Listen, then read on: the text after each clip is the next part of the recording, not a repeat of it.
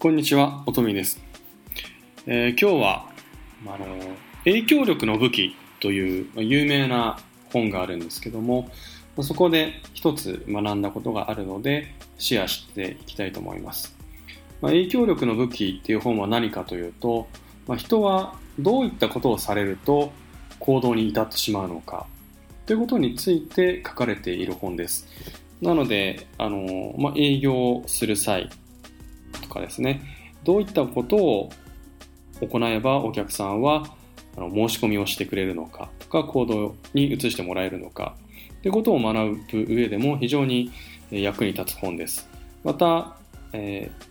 ー、インターネットで文章を書くときもどういったことを書いていけば、えー、ブログ訪問者さんやメルマガ読者さんは行動に至ってくれるのか。ということを学べるので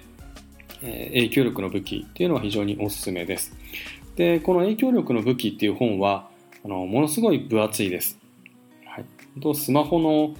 横幅ぐらいある分厚さなので、それを全て読むということはなかなか難しいので、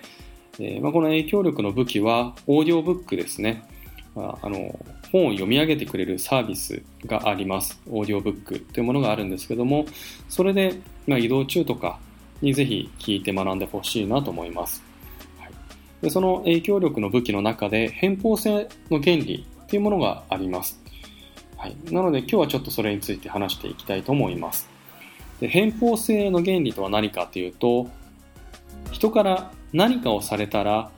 えー、そのお返しをしないといけないっていうのが、えー、人間の遺伝子の中に、えー、もうすでに組み込まれていると言われます。え例えば日本だったら、お中元をもらったらそれをお返ししないといけないとかですね、えそういったことがあります。何か人からされたらそのままにしておくことはできずにお返ししないと気持ちが悪いというふうに感じてしまい、えー、自分のしてもらったことを相手にもしてあげるというふうなあの感情が生まれます。何かをしてあげたいというよりも何かをしないとあの自分として気持ちが良くないから嫌でもしてするっていうのがその偏方性の原理です。はい、でこれはあの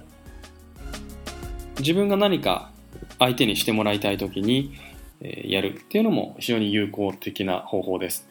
例えばあのいい方法で使う場合だったらブログでものすごい良い情報を書いて相手に満足してもらう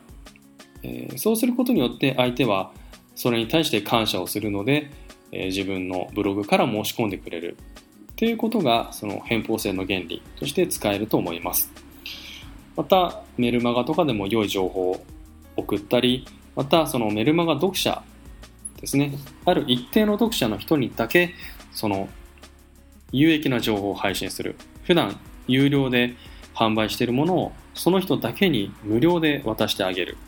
ということをやっていくと、その人はやっぱり感謝をするとともに、してもらったことに対して何かお返しをしないといけないっていうふうな感情が生まれているために、その人から何かを購入するとかですね、その人が提供してきたコンサルとかですね、そういったものに申し込むというふうにして、えー、いく流れというものがあります。であともう一つ、今度、自分が受ける側の時に気をつけるべきっていうところがあります。えー、それはよくある、あの、リアルの場面であるんですけども、人からおごってもらうっていう時ですね。これは、えー、ある意味ありがたいことなんですけども、気をつけないといけないっていうことでもあります。例えば、一緒に仕事をしている人とかですね、これから一緒に仕事をする人、